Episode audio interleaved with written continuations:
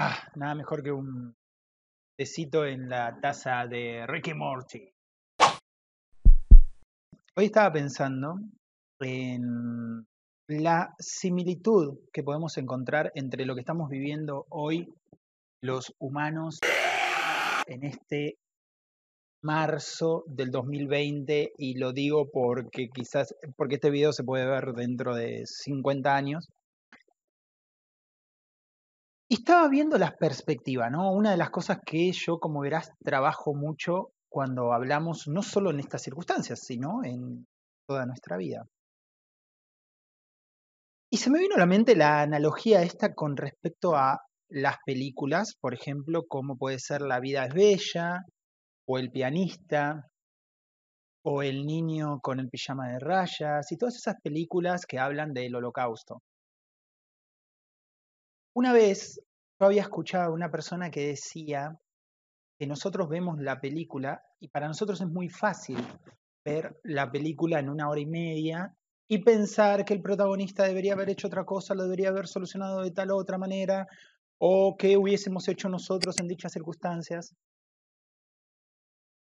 Pero ¿qué pasa? Nosotros estamos en una vida completamente normal y estamos viendo en una fracción de redondeando dos horas, nos abstraemos, vamos a esa, vemos esa película, ¿no? Es como que hacemos un cuento dentro del historial de nuestra vida, salimos dos horas, hacemos un cuento y volvemos a nuestra vida y seguimos viviendo normalmente muy fácil para nosotros y desde nuestro ego agarrar y decir, tendremos que haber hecho esto, o tenemos que haber hecho eso, ¿por qué no se fue? ¿Por qué no gritó? ¿Por qué no lo mató? ¿Por qué no salió corriendo? ¿No? Es como cuando miramos eh, un partido de fútbol y decimos, ah, ¿por qué no enganchaste para adentro y giraste entonces, se la pateaste allá al ángulo? Sí, sos un crack, de, sentado en tu casa con las papas fritas, sos el crack número uno del mundo. Pero cuando estás en la cancha eh, cuando tenés que pisar y salir para el otro lado y el cuerpo pesa y, y, duele y el cansancio y la velocidad eh, y sentís el pasto y sentís los golpes de los demás, de los rivales y no sabes bien dónde está tu compañero y, y el tiempo y todas las circunstancias, quizás no sea tan fácil como mirarlo desde arriba, desde una cámara de arriba y decir lo que el otro debería estar haciendo, lo que debería hacer, ¿no? Es sumamente sencillo eso para nosotros. Y con respecto a esta analogía con las películas, me pasó, me pasó eso, me pasó que me puse a pensar que nosotros podríamos decir que tal película, tal persona debería haber hecho eso, esto, lo otro. Ahora nosotros estamos viviendo esa película, entre comillas. Ahora nosotros estamos como, por ejemplo, pudo haber estado eh, esta persona que representa al pianista, ¿no? Esa historia verídica.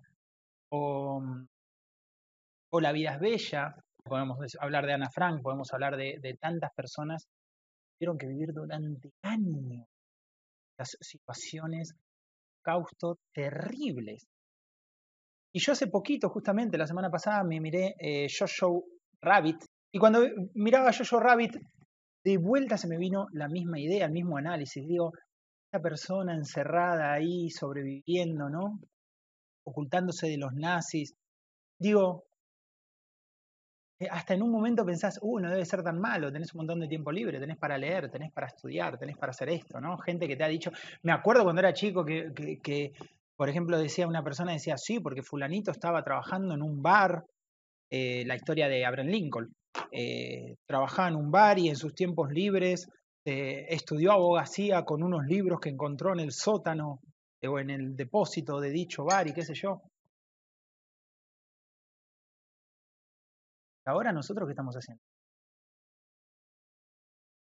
Nosotros hoy que estamos hace 6, 7, 8 días en cuarentena y ya estamos caminando por las paredes, pensamos que se acaba el mundo, pensamos que se va a explotar todo, que esto va a ser para siempre, que nos vamos a morir.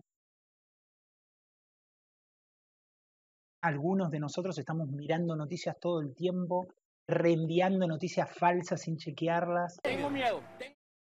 Hablando de unas barbaridades como si este virus sería, no sé, la viruela, que mató 200, mil, 200 millones creo que era la viruela, si no, chequenlo en mi, video anterior. La viruela, la peste negra. La peste negra 50 millones y la viruela 200 millones, no me acuerdo. Nombres más, nombres menos. Estamos horrorizados. Sí, Marcos, pero los que mueren no importa porque los que murieron eh, ya murieron. Y sí, nadie está festejando acá que murieron. Nadie está festejando que murieron. Estamos hablando del contexto, de qué es lo que estamos haciendo nosotros con este momento que nos tocó vivir. ¿Estamos aprovechando el tiempo para hacer algo por nosotros? ¿Estamos aprovechando este tiempo? Porque este tiempo, este, esta circunstancia nos pone cara a cara con nosotros mismos. Es así. Si vos er, eras una persona que tienda a la depresión, hello, la depresión va a estar, hola, tocándote la puerta, hola, si vos eres una persona que tiende al pánico, al miedo, soy el miedo. Si vos sos una persona que tiene miedo a morirse y que los gérmenes, viste esa gente obsesionada con los gérmenes, olvídate, tenés que andar con un traje de esos, tipo la película Epidemia. Si vos sos una persona egoísta, esto lo que hace es agrandar tu egoísmo. Aunque la palabra egoísmo está mal usada en ese contexto, pero no, no voy a meter en tecnicismo vos sos una persona estafadora, lo que haces es aprovechar estas circunstancias para hacer mejores estafas con respecto al coronavirus. Por ejemplo, la gente que te dice que no te puede pagar ahora por el coronavirus, cuando te debe el dinero hace dos años. Por ejemplo, la página que te llega diciéndote que te van a dar Netflix gratis, y en realidad te roban datos. La página que te dice que te van a dar dinero de no sé dónde. O mentira, páginas falsas, como la de Netflix medio usa.net. Mira. Entonces, yo venía pensando en esto, venía pensando esa analogía entre la, la, las verdaderas tragedias, porque, ¿no? Tragedias, señor,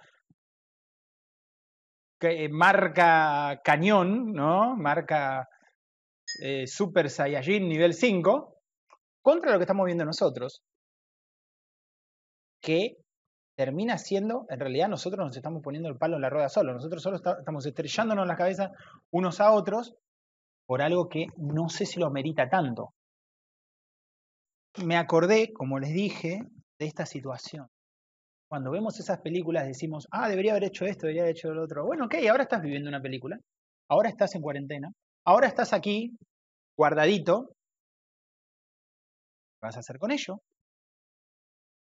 Ahora es momento de hacer lo que dijiste que deberías hacer.